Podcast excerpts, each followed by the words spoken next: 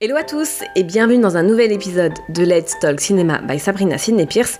Je suis votre host pour vous servir et aujourd'hui dans cet épisode 12, je vais continuer à vous parler du cinéma français.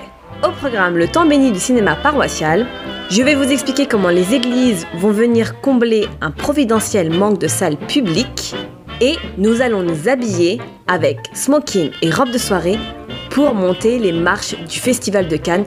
Je vous expliquerai tout sur ce fameux Festival de Cannes. J'espère que vous êtes prêts. Moteur et action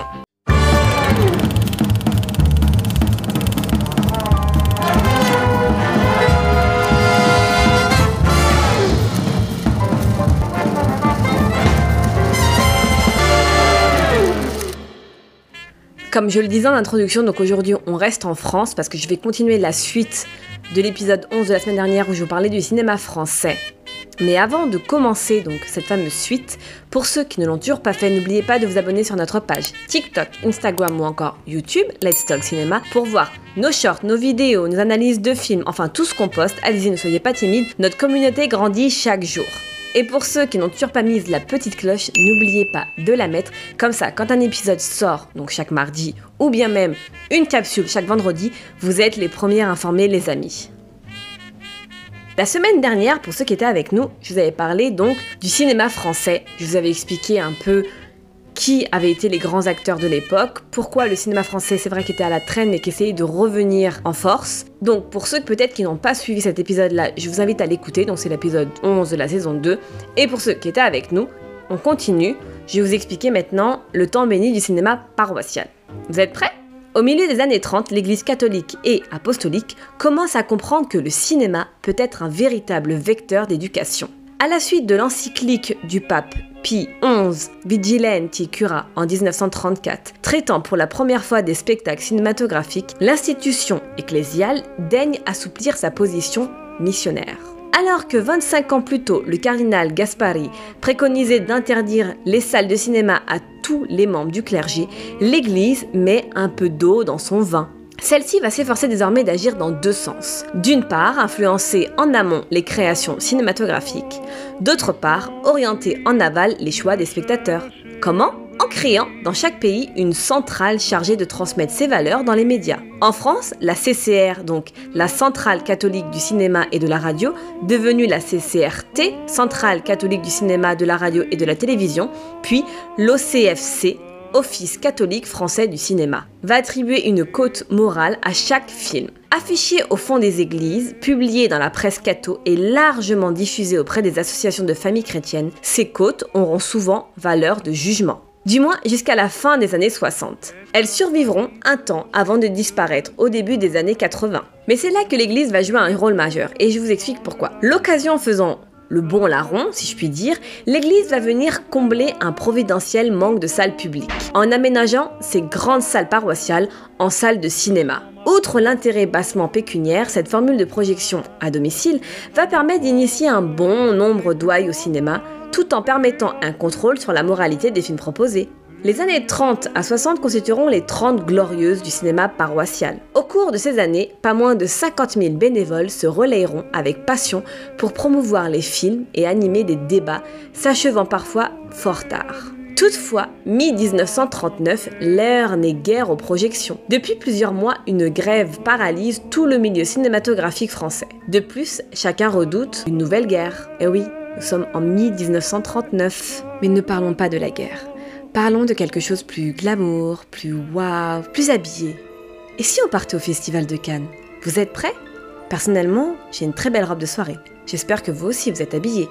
Parce que dans quelques minutes, nous allons monter les marches du Festival de Cannes. Let's go Reconnu aujourd'hui dans le monde entier comme le plus prestigieux festival de cinéma, le Festival de Cannes est né d'un désir de compenser une injustice flagrante.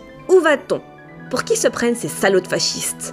Dans son wagon-lit, du Simplon Orient Express qui le ramène à Paris fin août 1938, le directeur de l'Association française d'action artistique Philippe Erlanger ne décolère pas. Sorti de son habituelle réserve diplomate, ce courtois historien, émérite, déverse la rancœur que lui inspire le palmarès de la Mostra de Venise. Il y a de quoi Sur ordre direct de Mussolini et indirect de Goebbels, le jury a été sommé de couronner le documentaire nazi Les dieux du stade de Leni Riefenstahl à la place de Quai des Brumes de Marcel Carnet en 1938. Souvenez-vous, quand j'ai commencé cette saison 2, je vous avais parlé donc du cinéma nazi du cinéma allemand, mais plus côté nazi. Je vous avais parlé de la demoiselle Leni Riefenstahl. Je vous avais fait même d'ailleurs une capsule sur elle pour vous expliquer qui elle était en réalité. C'était une nazie, hein, faut le dire. Et je vous avais parlé de Goebbels.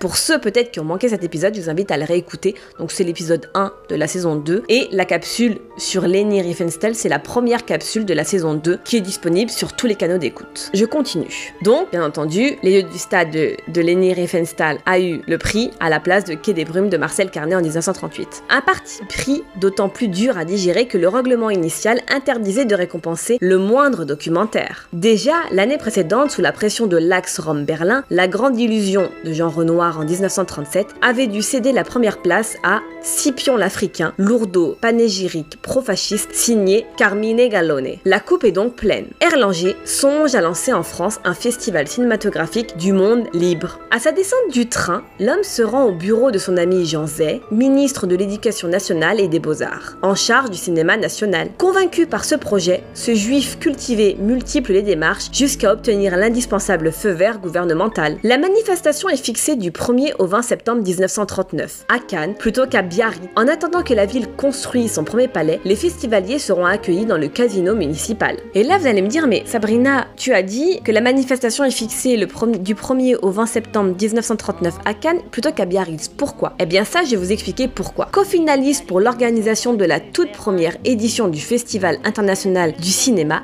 la ville de Biarritz possédait autant d'atouts que Cannes. Mais la cité Biarrot consentit moins de facilités de séjour au comité organisateur que la ville azuréenne. Le directeur du Grand Hôtel à Cannes manifestera sa reconnaissance à Jean Zay en le logeant clandestinement dans son établissement alors qu'il est traqué par le gouvernement Vichy-Soie. Dix ans après sa défaite, Biarritz organisa en 1949 son propre festival créé par Doniol Valcroze, le futur cofondateur des cahiers du cinéma, avec l'appui d'André Bazin et de Jean-Charles Takeya. Jean Cocteau sera le premier président de ce festival du film À vocation plus cinéphile que commerciale, il disparaîtra après sa seconde édition en 1950. Cette manifestation renaîtra en 1969 à Cannes même, sous la forme de la quinzaine des réalisateurs. Mais vous me connaissez, je veux toujours garder un petit ton léger avant de parler des vraies choses, des sujets peut-être un peu plus marquants dans l'histoire du cinéma et dans l'histoire aussi avec un grand H. Alors avant la guerre,